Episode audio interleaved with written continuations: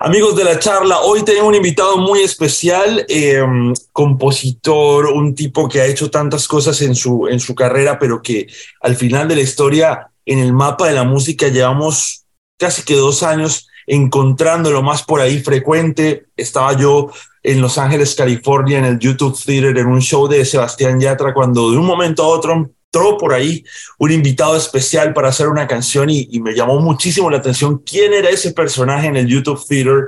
Y después me di cuenta que era Lazo y quién era Lazo y de dónde venía todo lo, lo, que estaba pasando con Lazo y esos ojos marrones que no eran una casualidad porque estaban en ese escenario. Y hoy tengo la oportunidad de hablar de un poco solamente eh, de la música, de lo que está pasando ahora, sino también de lo que ha hecho anteriormente y de cómo en una canción, por esas cosas de la vida, terminó en un track reversionando una canción de Juan Gabriel. Eso y mucho más. Lazo, bienvenido a la charla. Qué gusto saludarte.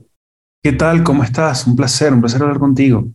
Eh, como bien escuchaste, fue la primera vez que te vi en un escenario y fue la primera vez que empecé a indagar sobre ti en el YouTube Theater el año pasado cuando, cuando te invitó Sebastián Yatra a su escenario, ¿no?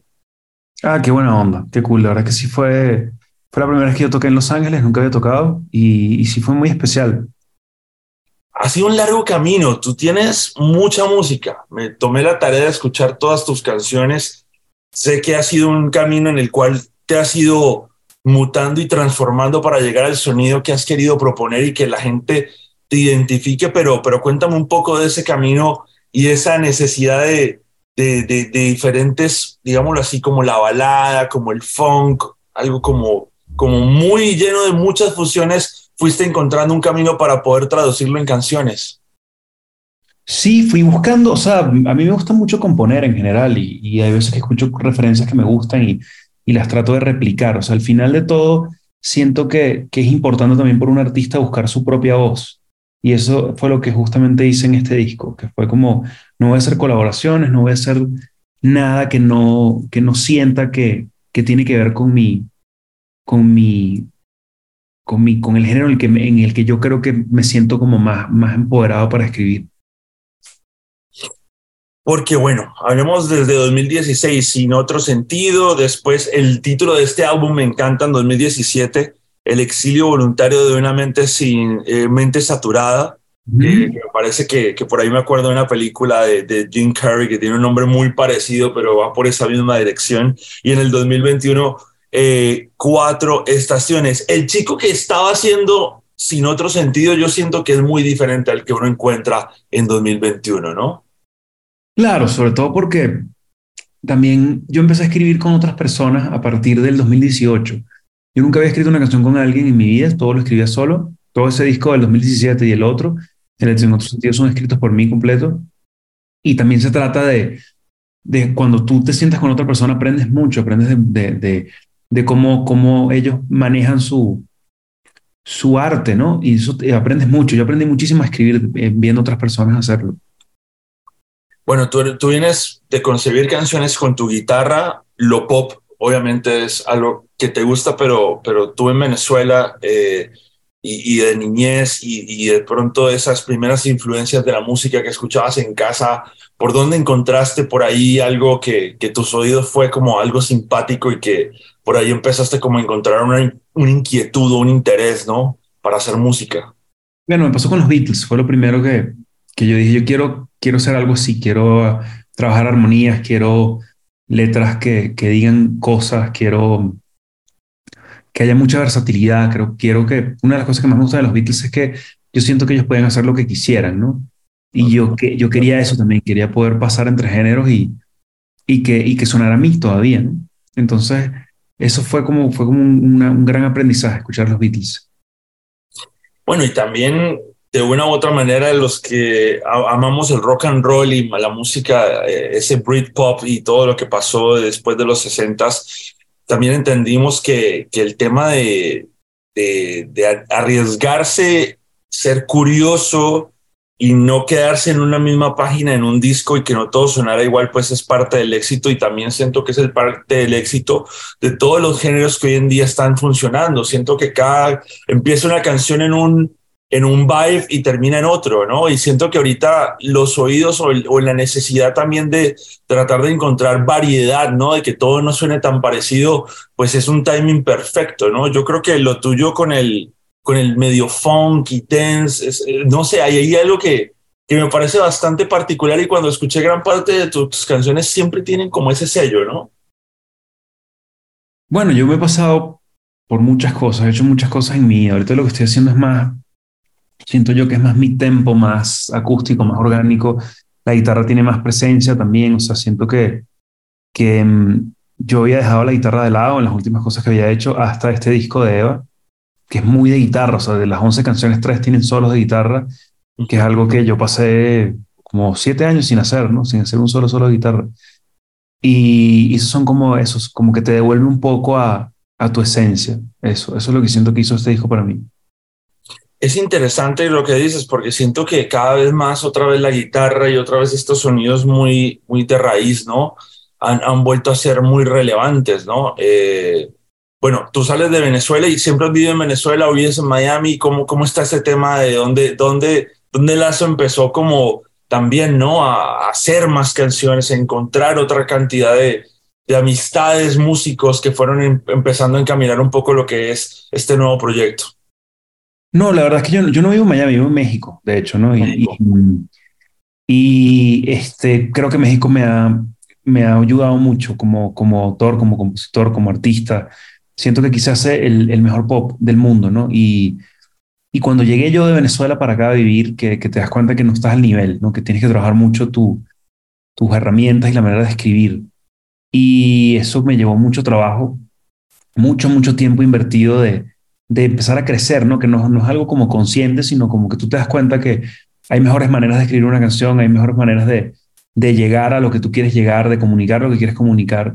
Y esas son cosas que me dio mucho México es curioso lo que dices. Siempre he pensado que el pop nunca ha dejado de ser relevante en México, ni los cantautores, ni, ni, ni, ni ningún artista. Yo creo que, es más, uno escucha la historia de, de, Ricardo Arjona. Ricardo Arjona no nació como un gran artista en su país, creo que lo encontró en México y México lo potencializó, ¿no? A toda América Latina y el mundo, ¿no?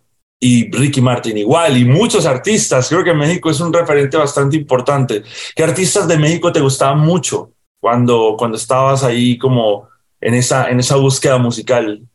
O sea, yo empecé a tocar, yo era muy fan de, de MTV, cuando MTV era MTV, ¿no?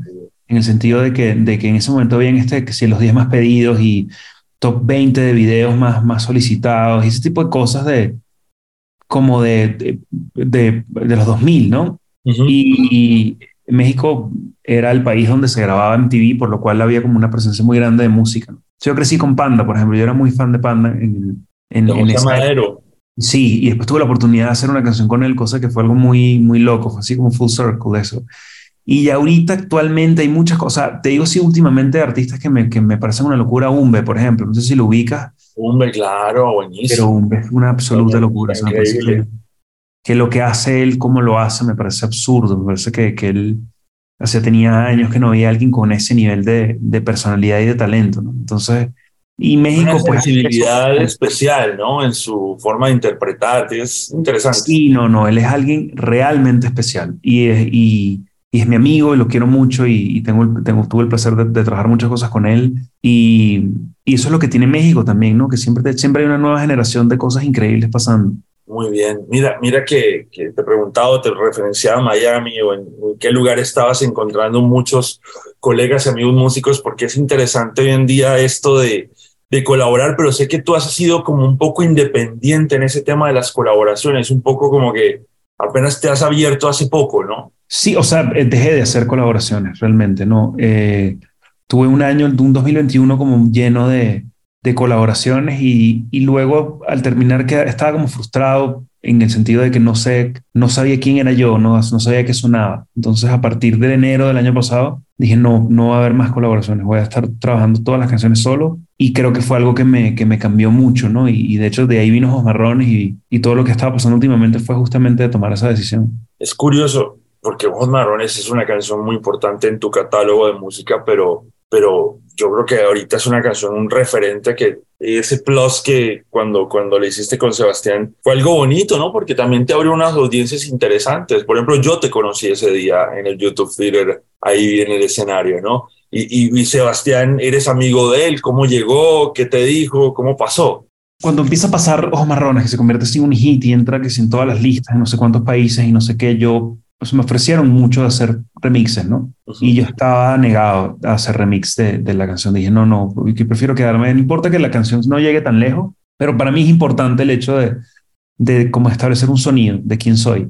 Y mm, yo soy muy fan de Sebastián, muy fan de lo que hace, muy fan de lo versátil que justamente que es él, ¿no? Y dije, bueno, sí, de haber, de hacer un, una, un remix que sea con, con Sebastián. Pero claro, yo lo veía algo muy lejano, muy inalcanzable. Y de repente eh, apareció este tren del hizo, yo, yo, yo subí una, un video en TikTok pidiéndole a mis fans que hicieran una, un verso extra, ¿no? En, en, en, Ojos Marrones y hubo cosas extraordinarias y de repente un día me encontré con que Sebastián había grabado uno. Fue muy, fue muy, muy emocionante. Y qué bonito cuando la música y, y, el gusto por las buenas canciones hacen que todo fluya y todo pase, ¿no?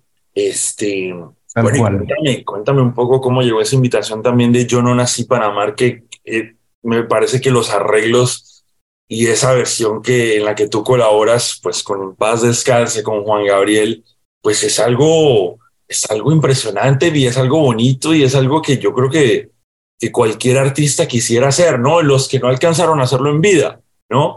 Este, cómo pasó esto y cómo llegó esta invitación y además que cómo fue la experiencia de trabajar un máster al lado del maestro Juan Gabriel, ¿no? Bueno, son esas cosas surreales que uno ni siquiera se explica cómo llegan ni... Y tío, estaba asustadísimo cuando me, cuando me hicieron la propuesta, que me dijeron, están haciendo este disco que se llama Los Dúos, de este, póstumo, eh, no se ha sacado nada de Juan Gabriel en los últimos cinco años, este es como, como la, primer, la, la primera vez que, que, volvemos a sacar cosas de él y tal, y me ofrecieron esta canción, que es un can una canción sota, y yo de nuevo estaba muy asustado con el hecho de poder hacer algo digno, ¿no? Claro. Algo que, que estuviese a la par de una canción como esa. Y eso fue lo primero que les dije, ¿no? Tanto al equipo de producción de la canción como a, Universal, que es quien, lo, quien hizo la propuesta, les dije, mira, yo voy a hacer honestamente lo mejor que yo puedo hacer, pero si yo no siento que yo esté haciendo un trabajo que esté a la par, espero que me permitan el retirarme. No, no quiero hacer algo que no esté, como te digo, que no, yo no siento que esté al nivel. Y, mm, y llegué al estudio asustadísimo. Y entonces, bueno, lo mejor que pude. Y al final, cuando la escuché, dije, yo creo que, creo que hice un trabajo, un trabajo bonito, ¿no? Y tú quedé muy contento con eso. Eh, y, Lazo, y uno trabaja con los ingenieros de, que trabajaron con Juan Gabriel o trabajaste tú con tus ingenieros? ¿Cómo, cómo fue esa parte? Sí, trabajé con el equipo de él, con el productor original, con, que de hecho hablé con él, estuve un buen tiempo hablando con él y contándole cómo me sentía, ¿no? Y, él, y, y el por qué sentía que lo debía grabar y así, o sea, como te digo, el equipo estaba, ¿no? Y gente que convivió con él, que sabía exactamente lo que él quería, o sea, porque lo lindo de ese disco es que era un disco que él quería hacer como de cabaret, quería que, que sonara como grande el disco, ¿no? Reversionar canciones de él que fueron éxitos, pero hacerlo de una manera así como un big band atrás. Eso me parecía muy cool y es algo que caracterizaba mucho a Juan Gabriel, el hecho de ser tan versátil y de hacer cosas diferentes, ¿no? Y, cuando él me explica eso, que me dice, bueno, queremos hacer esto, yo escuché el arreglo, parece una canción de James Bond, de lo bien que está. Sí, me encantó el arreglo. Por eso, por eso justo la premisa que dije, mira, yo voy a de verdad, voy a hacer todo lo posible, pero si no, me lo pueden decir, en eso no, no hay ego absoluto. No quiero tener una, una interpretación que esté por debajo. Total, total. Pero quedó muy bien y te felicito. Qué gran trabajo. Bueno, ojos marrones, Dios, algodón, corriendo con tijeras, plástico, los hombres son todos iguales, son parte de Eva. ¿Y Eva quién es en tu vida? O sea, lo importante de, del concepto de Eva realmente es que cuando tú escribes una canción, cuando tú haces cualquier expresión artística, lo importante siempre es conectar. Si algo que tú haces artísticamente no conecta, no funciona. Esa es mi opinión. Tiene que ser eso el, el como lo primero, primero, primero que uno busca con respecto a, una, una, canción. Entonces, cuando yo tengo este conjunto de canciones, yo pasé todo un año escribiendo y escribiendo y escribiendo, y selecciono estas 11 canciones, estas 10 canciones, en ese momento eran 10, y digo, necesito un concepto que lo englobe a todo, ¿no? Que, que, todo, que todo suene uniforme. Entonces dije, ¿cómo puedo representar yo un disco que habla sobre todas las facetas de una relación, todo lo que tiene que ver con una relación, lo bueno, lo malo, lo bonito, lo feo, todo? Y, dije, bueno, necesito seleccionar algo, algo que tenga nombre, que tenga cara, que tenga imagen, que esté en el imaginario de la gente, sea algo que con, la, con, lo cual la gente se, se, se, relacione, ¿no? Y como varias canciones tienen como, como cosas de teología y cosas de, de, como de eso, de ese, de, ese cuento, pues que es la, como la creación, el nacimiento de, del ser humano, me pareció que un bonito nombre era Eva y, y lo que representa pues la primera mujer de la historia. Qué bonito, bueno, y qué bueno que, que todo te llevó a ese lugar, ¿no? Para poder enfrascar toda esta lista de historias, ¿no? Porque siento que también es interesante cuando alguien hace un álbum. Yo siempre he referenciado un álbum y es el más reciente que hizo Adele, la petición que le hizo a Spotify, ¿no? De que la gente no tuviera la opción de shuffle, sino que pudiera escuchar el disco en el orden de las canciones, porque todas las canciones tenían una razón de ser en el momento que fueron escritas y, y, tener esa narrativa para que la gente le quedara claro cuál era el mensaje final del álbum, ¿sabes? Y, a mí me encanta cuando, cuando hay algo detrás de, pero que hace sentido y engloba, ¿no? Todo el concepto. Me parece súper interesante. Bueno, últimamente te hemos visto también en muchas nominaciones, a premios y todo esto. ¿Tú, tú, tú cómo lo recibes, no? Porque yo sé que eres un artista que ha picado mucha piedra y para llegar al punto donde te encuentras, pues estas cosas son bastante nuevas, ¿no? Pero, pero ¿qué, qué, qué de pronto piensa el lazo de hoy a ese lazo que picaba piedra al principio y que, no, que era un poco inseguro, ¿no? con el tema de lo que estaba haciendo y de pronto no sabía si era algo que iba a funcionar, pero que seguía defendiendo su esencia.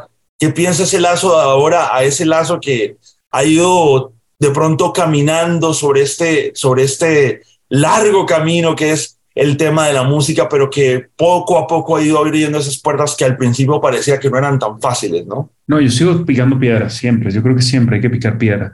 Uno no puede dejar de trabajar nunca. Ese es el secreto, la disciplina y el, y el trabajo.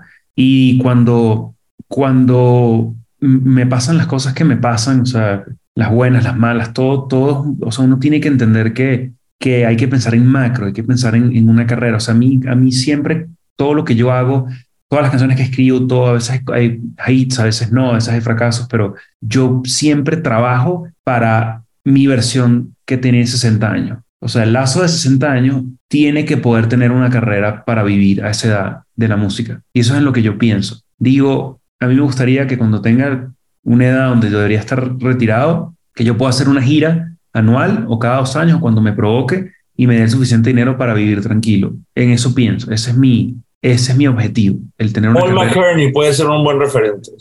No, bueno, pero es que Paul McCartney o sea, no puede compararse con, con las pirámides ¿entiendes? O sea, Paul McCartney no, me encantaría Franco Evita, por ejemplo. Franco Evita es un gran, gran, gran, gran Grande, grande, grande, grande, grande, grande. Bueno, nada, el mismo Ricardo Montaner, que todavía hace shows y le va supremamente bien, ¿no? Que, y eso, que él puede agarrar y decidir hacer una gira cuando él quiera, cuando él sienta que, que necesita eso, salir de la casa o necesita dinero o lo que sea que sea, él puede hacer una gira sold out en cuantos lugares que él quiera, donde las quiera hacer. Eso para mí es mi gran objetivo. Más allá de, de que tenga una canción que sea exitosa, no sé, que tenga una carrera que, que me dé eso, que me dé esa tranquilidad. Lazo, ya casi terminando, ¿tú eres muy digital o todavía eres como vintage? Yo no sé si puedes ver atrás mío, pero yo todavía amo los vinilos y, y tengo mi maletita con CDs, de vez en cuando escucho los CDs y todo eso. Eh, ¿O tú eres muy digital? Esa que tienes atrás es mi canción, mi, mi película preferida de Tarantino, la de Once Upon a Time in Hollywood. Oh, mira, yo soy muy fan de Tarantino, como puedes ver. Es mi favorito. O sea, y de hecho estuve viendo una entrevista de él, no sé si te gusta Howard Stern, una entrevista muy cool con, con, con, Tarantino y le pregunto a Tarantino cuál es su película favorita suya y dice Once Upon a Time in Hollywood y yo estoy de 100% de acuerdo, creo que es su mejor tremendo, tremendo. Además que la historia detrás de la historia que, que viste esa película es impresionante. Pero, pero regresando a, a la entrevista, sí, yo creo que lo importante es siempre estar contento con tu arte, con tu música, con tus canciones y defenderlas hasta que la carrera y hasta que la vida te, te dé la oportunidad, ¿no? Y, y, tocar en vivo, te veo que te lo haces muy bien y que lo disfrutas, ¿no? Sin duda, no, sin duda, sin duda. Y entre lo digital y lo, a mí, a mí lo que me gusta es lo, lo que me inspire, lo que sea que me inspire en el momento. O sea, encontrar algo que genere creatividad y que genere cosas nuevas. Si es digital, cool, y si es, si es eh, lo que llaman vintage, también, o sea, lo que sea. Yo te digo que no, no estoy, no, yo no estoy cerrado en nada. Y he encontrado inspiración en las cosas más raras y en los momentos más locos. Entonces, es eso, uno no debe cerrarse. Muy bien. Pues Lazo, encantadísimo de tener la oportunidad de conversar contigo, que me cuentes sobre Eva, sobre tu música, sobre lo que ha pasado en tu carrera, sobre tus momentos interesantes y poco esperados, pero que han pasado y que enhorabuena pues siguen pasando y que, y que sigas teniendo el éxito y, sigas haciendo tan buenas canciones como las que disfrutamos actualmente. Y muchas gracias, de verdad, muchísimas gracias. Qué alegría que, que conversar contigo y que, y que además que, que me hayas visto en un lugar tan lindo y un concierto tan lindo como ese.